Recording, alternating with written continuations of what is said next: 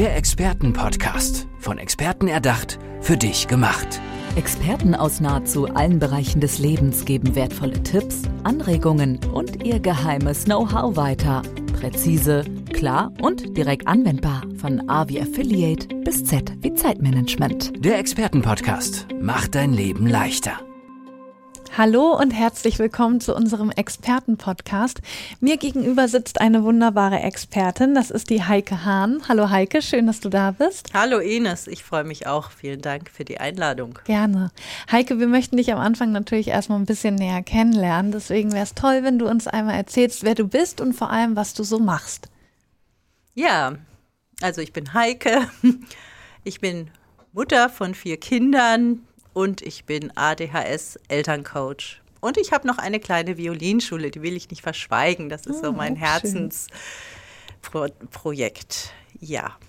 Heike, wie kam es dazu, dass du ähm, ja sagst, du bist Trainerin von Eltern mit ADHS-Kindern? Hast du da selber Erfahrungen gesammelt bei deinen Kindern oder wie ist es dazu gekommen? Ja, ich habe Erfahrungen gesammelt das wäre jetzt nicht wirklich der Grund, dass ich ähm, ADHS-Elterntrainerin und Elterncoach geworden bin, aber natürlich habe ich Erfahrung mit meinen Kindern gesammelt. Das, ist, das Thema ist aufgekommen, da war mein Sohn noch, ich habe ja vier Kinder, mein älterer Sohn noch sehr klein und eine Kinderärztin hat gesagt, nachdem sie ihn zwei Minuten gesehen hat, das Kind hat bestimmt ADHS. Und das habe ich nicht wirklich ernst genommen, weil wir waren gerade umgezogen, neue Umgebung. Er hat eine kleine Schwester bekommen, die hatten wir dabei, die war eine Woche alt oder fand ich eigentlich ganz normal, dass er da nicht so funktioniert und ausgeglichen ist. Und das Thema habe ich dann weggeschoben, mhm. nicht so ernst genommen. Zum Glück muss ich sagen. Später kam es dann wieder. Er war sehr kreativ, sehr tierlieb. Ach, kann ich eine ganz kurze Geschichte erzählen? Weg zur Bushaltestelle. Es hat geregnet, Berlin. Das Pflaster ist nicht immer sauber, man muss aufpassen. Wir mit Schirmen, Kinderwagen und um halb sieben, äh, nee, sieben war es, Richtung Bushaltestelle und plötzlich das Kind auf allen Vieren kriecht ins Gebüsch. Ja. Also rechts vom, vom Gehweg. Was war da? Eine Schleimspur von einer Schnecke. Mhm. Ja, dann war er im Gebüsch. Ja. und dreckig, nass und wir waren fast zu spät. Ne? Ja. Also das war so typisch, einfach ein ganz typisches Beispiel, wie das bei uns so ablief. Ja. So immer wieder Überraschungen und Zwischenfälle. Wie war es dann Turbulent. in der Schule? In der Schule,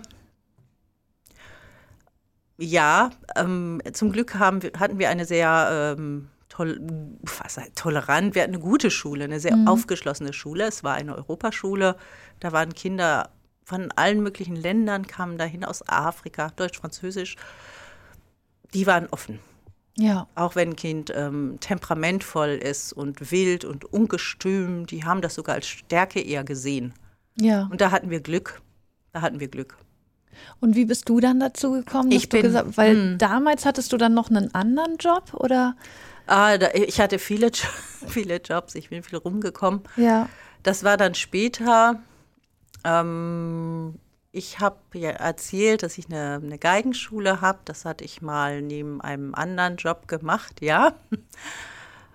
Zum Ausgleich, ich habe auch in einem Modekonzern gearbeitet, habe da ein Team geleitet, mir viel Freude gemacht, aber so diese inneren Werte, Schönheit, Musik, das hat mich nicht losgelassen. Da, ja. das hat, genau, das hat mir gefehlt. Deswegen hatte ich dann mal nebenberuflich noch eine Violinschule aufgemacht, weil ich hatte auch mal Musik studiert und habe das reaktiviert. Ja, und da hatte ich ein Kind. Das war ein Schüler, ein Junge, acht Jahre alt, und die Mama hat ihn mir vorgestellt. Er will Geige lernen, aber das, er ist, äh, er hat ADHS. Hat wahrscheinlich keinen Sinn. Okay. Aber wenn Sie es mal probieren wollen, und ich, na klar, ne? Mhm. ja, und da bin ich dann wirklich in das Thema eingestiegen und es war auch nicht einfach, muss ich sagen. Er war sehr unruhig, extrem empfindlich, dieser Schüler, ja. der Timo. Und ich habe ihn aber gekriegt, ja. Ich bin an ihn rangekommen und zwar durch was? Durch Beziehung, durch. Ich habe ihn gesehen, ich habe ihn gelobt, ich habe Ja, ich habe ihn ermuntert und habe in ihm auch, ich musste mich da nicht verstellen, das war alles echt. Ja. Ich habe so viel Gutes in ihm gesehen, deswegen ist er auch gerne gekommen. Ja, und hat dann auch gelernt. Wahrscheinlich auch im Ausgleich zur Schule dann. Ja, genau. Und er hat dann auch gelernt, ähm, sich besser zu konzentrieren. Ich habe gemerkt, was steht er unter einem Druck? Alle denken, er kann nichts. Er, sein Leben war vorbestimmt. Und so hast du dann quasi den ersten Ja, Kontakt geknüpft in die Richtung und hast Genau. gemerkt, es liegt dir. ja, Und was hast du dann gemacht? Wie hast du dich dann da irgendwie weitergebildet? Oder genau. Ich habe mich weitergebildet. Zuerst habe ich Bücher äh, verschlungen. Gibt es ja ganz viele. Ja. Viele haben mich nicht angesprochen. Die waren mir zu medizinisch, zu, ja, das Kind hat halt einen Defekt im Gehirnstoffwechsel, ist eigentlich angeboren, kann man auch nichts machen, außer ja, medikamentös unterstützen, ein bisschen Training.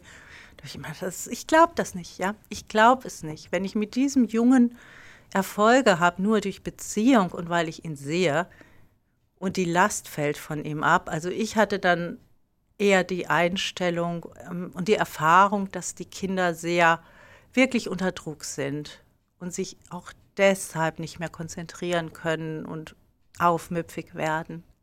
Und wie ist das jetzt? Jetzt kann man quasi sich bei dir melden, wenn man, Mhm. wenn man weiß, okay, mein Kind hat anscheinend ADHS. Also es ist dann schon vorher diagnostiziert worden und dann kommt man auf dich zu. Beides. Beides. Also es sind sogar mehr, die vermuten, dass ihr Kind ADHS hat. Sie sind sich nicht sicher Ja. und sprechen mich an. Und du setzt dich dann mit den Kindern zusammen. Mit den äh, meistens, also manchmal, wenn es geht, auch vor Ort, ja, da wo ich wohne, das ist in Metzingen, bei nicht weit von Stuttgart, dann auch gerne, da sehe ich das Kind mal, aber meist arbeite ich mit der, es ist die Mama bisher immer. Die Väter fragen mal an, aber die Ja. Kontakte bisher, das waren wirklich die Mamas und ja, es ist einfach so, dass die doch mit der Erziehung mehr, mehr zu tun haben.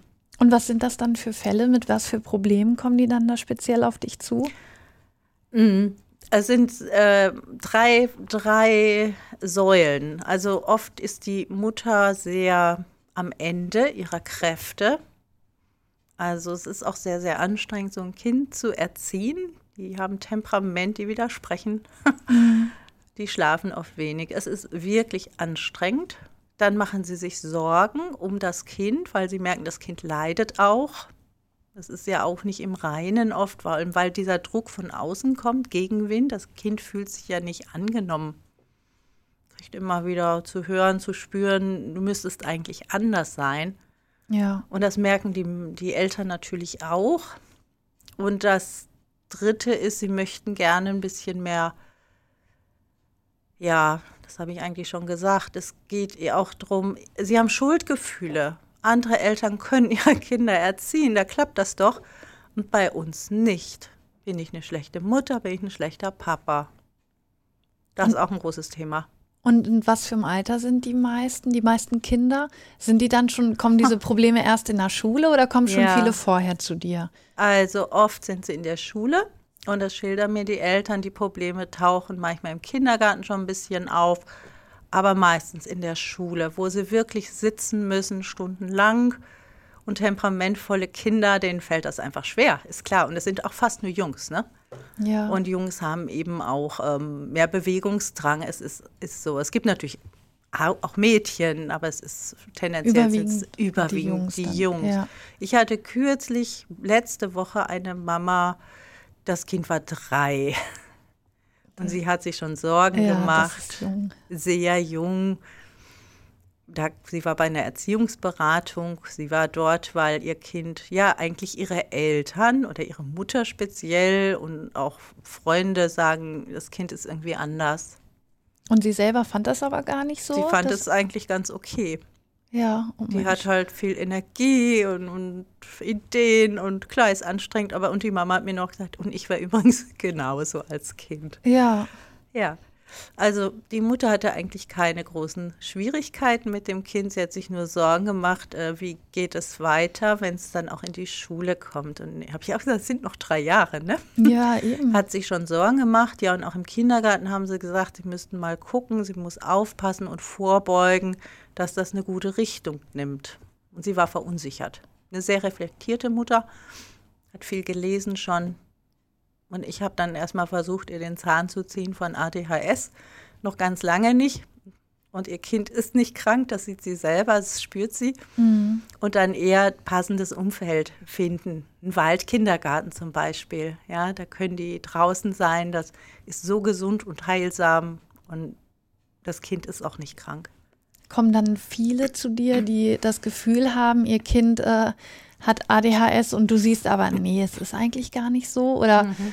oder sind es dann doch viele, die ADHS haben? Also ich hatte wirklich ähm, Kinder erlebt, die Sorgen bereiten und auch mir, die schon auch ein bisschen älter waren, zehn, elf Jahre, da fällt dann der Medienkonsum sehr rein schon. Ja. Die sind sehr gefesselt, ist vielleicht auch eine Flucht in die Medienwelt und beschäftigen sich. Ich habe gerade ein Kind, einen Jungen vor Augen auch, der hat sich mit Spielen beschäftigt, die für seinen Alltag gar nicht angemessen waren. Das ist sehr aus dem Ruder gelaufen. Auch die Eltern hatten ihn gar nicht mehr im Griff mit seinen zehn, elf Jahren.